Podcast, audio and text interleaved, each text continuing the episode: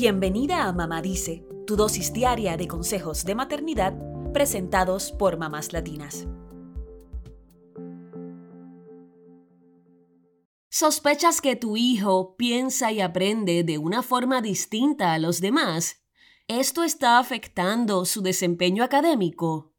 Quizá pueda calificar para recibir los servicios del programa de educación especial. El programa de educación especial en Estados Unidos ofrece una variedad de servicios a niños con discapacidad. La idea es que estos servicios se adapten a la situación de cada uno de ellos, con el propósito de que puedan aprender en la escuela tomando en cuenta sus habilidades y capacidades. Este programa está incluido dentro de la Ley de Educación Especial para Individuos con Discapacidad, conocida como Ley IDEA por sus siglas en inglés. Esta ley otorga derechos y protecciones a los niños con discapacidad desde que nacen hasta que terminan la secundaria o cumplen los 21 años. Incluso los padres, madres y representantes legales de estos niños también tienen derechos dentro de esta legislación.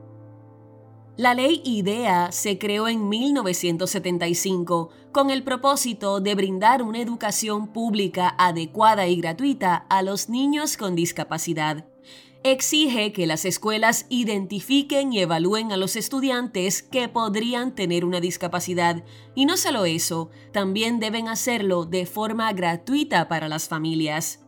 Esto es lo que se conoce como Child Find y requiere que las escuelas tengan procesos para evaluar y diagnosticar a los niños. Ahora bien, ¿cómo saber si tu hijo califica para recibir los servicios de educación especial? Luego de notar que el niño tiene dificultades en la escuela, tanto el maestro como los padres pueden solicitar una evaluación educativa para saber si tiene alguna discapacidad cubierta en la ley IDEA. Debes saber que la autorización de mamá y papá son necesarias antes de hacer esta evaluación. La evaluación educativa la realiza un equipo de profesionales que incluye normalmente un psicólogo escolar y otros educadores se hacen varias pruebas, se escribe un informe con resultados y se dan recomendaciones para ayudar al niño. Es posible que en la prueba indiquen si el niño está dentro de las 13 categorías de discapacidad de idea, que son autismo, sordoceguera, sordera, trastorno emocional, impedimento de la audición, discapacidad intelectual, múltiples discapacidades, impedimento ortopédico, otro impedimento de salud, incluyendo el trastorno por déficit de atención, discapacidad específica del aprendizaje, que incluye dislexia, disgrafía, discalculia y otras discapacidades, impedimento del habla o el lenguaje, lesión cerebral traumática o impedimento visual, incluyendo la ceguera. Sin embargo, el hecho de que tu hijo tenga alguna de estas discapacidades no significa que califica automáticamente para los servicios de educación especial, advierte Understood, una entidad sin fines de lucro que ofrece servicios a personas con discapacidad y a sus familias. Por eso, luego de la evaluación, se determina si el niño es elegible para recibir los servicios.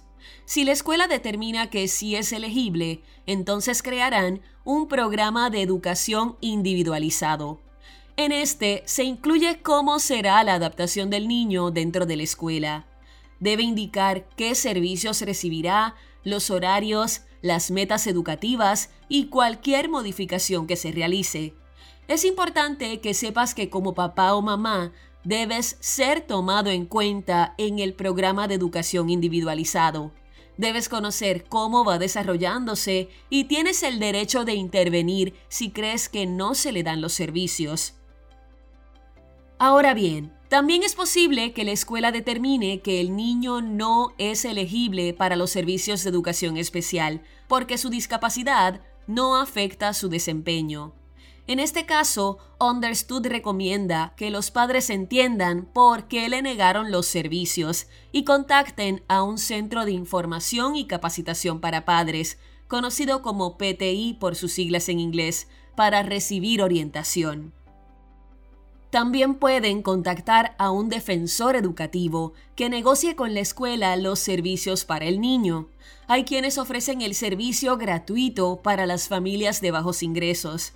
Otra posibilidad es considerar un Plan 504, cubierto dentro del acta de rehabilitación, que podría solicitar adaptaciones en los servicios educativos fuera de la ley IDEA. Understood también sugiere a los padres que se informen de las evaluaciones educativas independientes, sobre todo si creen que la evaluación escolar fue defectuosa. Además, podrían solicitar los servicios de un mediador profesional para que intervenga por los padres en la escuela. Incluso podrían presentar una queja de debido proceso o una queja estatal, dos procesos legales que elevan la disputa a otro nivel. Ambas alternativas son serias y complicadas, así que deberían ser discutidas con un abogado para un mejor resultado. Si crees que tu hijo necesita los servicios de educación especial, no te rindas. Tanto tú como el niño tienen derechos y hay organizaciones dispuestas a ayudarles.